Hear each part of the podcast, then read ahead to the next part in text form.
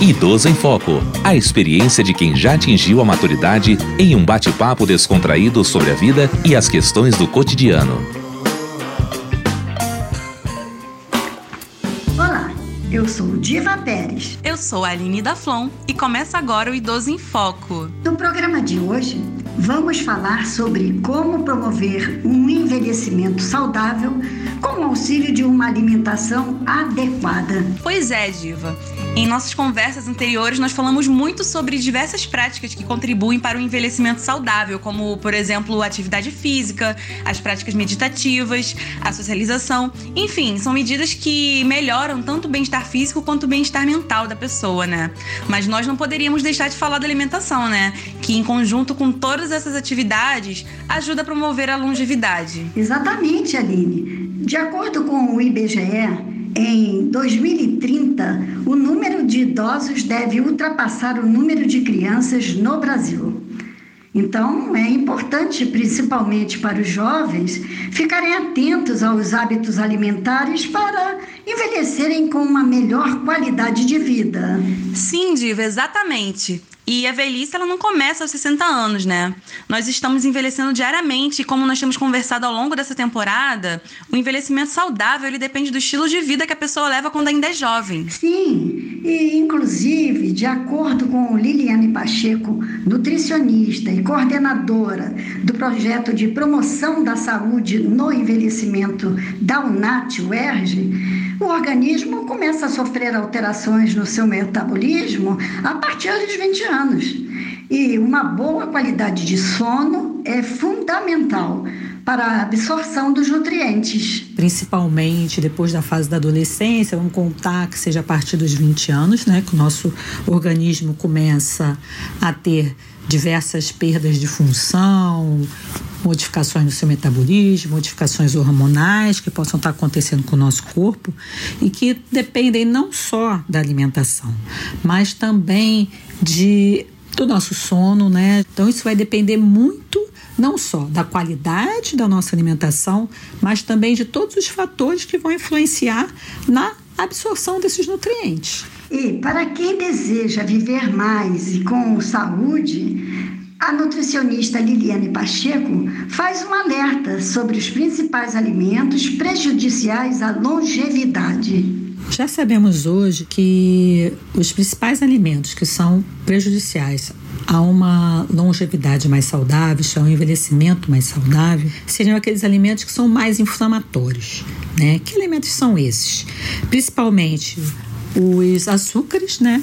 Os carboidratos refinados, as farinhas refinadas, é, óleos refinados, margarina, então gorduras que na sua realidade é, não têm uma composição muito favorável ao nosso organismo. Além disso, adoçantes, principalmente os adoçantes artificiais, Algumas proteínas também podem não ser tão bem digeridas pelo organismo. A gente ouve muito sobre a importância de manter os hábitos de vida saudáveis, né?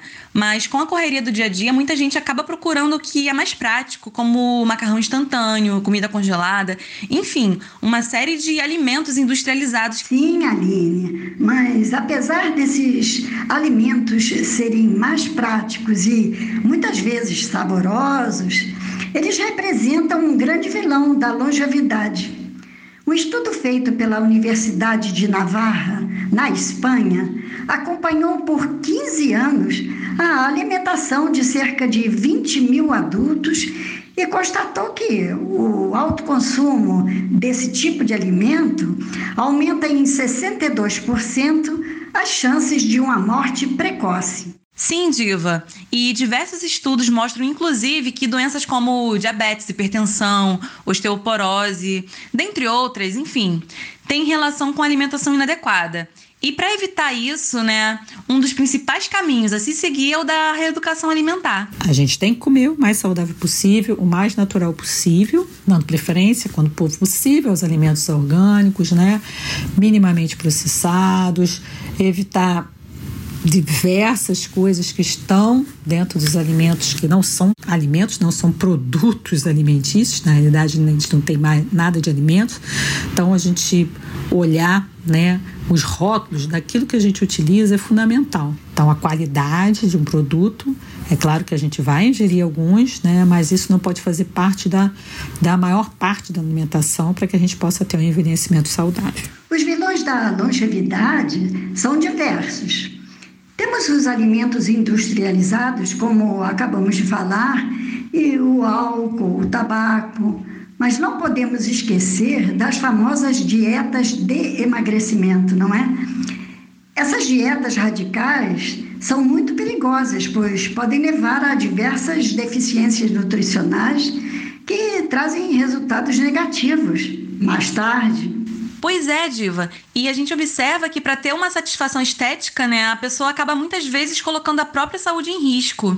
E inclusive a nutricionista Liliane Pacheco, ela fala sobre os impactos dessas dietas radicais a longo prazo. Tem um impacto grande na saúde como um todo, né, já que essa privação de um determinado de determinados tipos de alimentos ou só a ingestão de um determinado tipo de alimento, de, por exemplo, só de proteína, ou você retira todos os carboidratos, isso pode ocasionar uma diminuição em termos de calorias, mas também você tem uma diminuição de nutrientes essenciais para a saúde. Então, os danos eles vêm ao longo prazo Algumas pessoas já podem ter algumas consequências a curto prazo, dependendo do tipo de dieta que pode estar é, tá sendo utilizada. Então, o mais correto para o emagrecimento saudável seria uma reeducação alimentar. Uma alimentação de verdade, né? Onde a gente descasque mais e desembale, desempacote menos, né? Para viver uma vida com saúde e garantir um envelhecimento saudável, é preciso ter uma alimentação natural e equilibrada, né? E quando se está na terceira idade, existem nutrientes que não podem faltar de jeito nenhum na alimentação do idoso, como as proteínas, o ômega 3, as vitaminas de complexo B, como a B2, B6, B9, B12, a vitamina C, a vitamina D. Sim, Aline. E as principais fontes desses nutrientes estão presentes numa alimentação variada. Então, é necessário comer bastante frutas, legumes, vegetais verdes, carnes, peixes, alimentos ricos em fibras e beber bastante água. E não podemos esquecer da exposição solar, que é fundamental para a absorção de vitamina D. Sim, Diva. No entanto, existem alguns fatores que podem comprometer a absorção desses nutrientes, né? Como a dificuldade de digestão e a perda do paladar. O idoso que tem dificuldade para mastigar ou digerir, ele tende a evitar o consumo de carnes, né? E isso pode acarretar uma carência de proteínas. Já aqueles que perdem o paladar, eles podem perder o apetite e isso leva a uma carência de diversos nutrientes. Ou então ele pode também aumentar a quantidade de sal e do açúcar para poder compensar essa perda de paladar. E isso acaba provocando danos como diabetes, hipertensão. Sim, Aline, é verdade. É muito importante estar atento a esses sinais. Em caso de dificuldade de mastigação, uma alternativa seria o consumo de alimentos fáceis de digerir, como sopas e alimentos pastosos.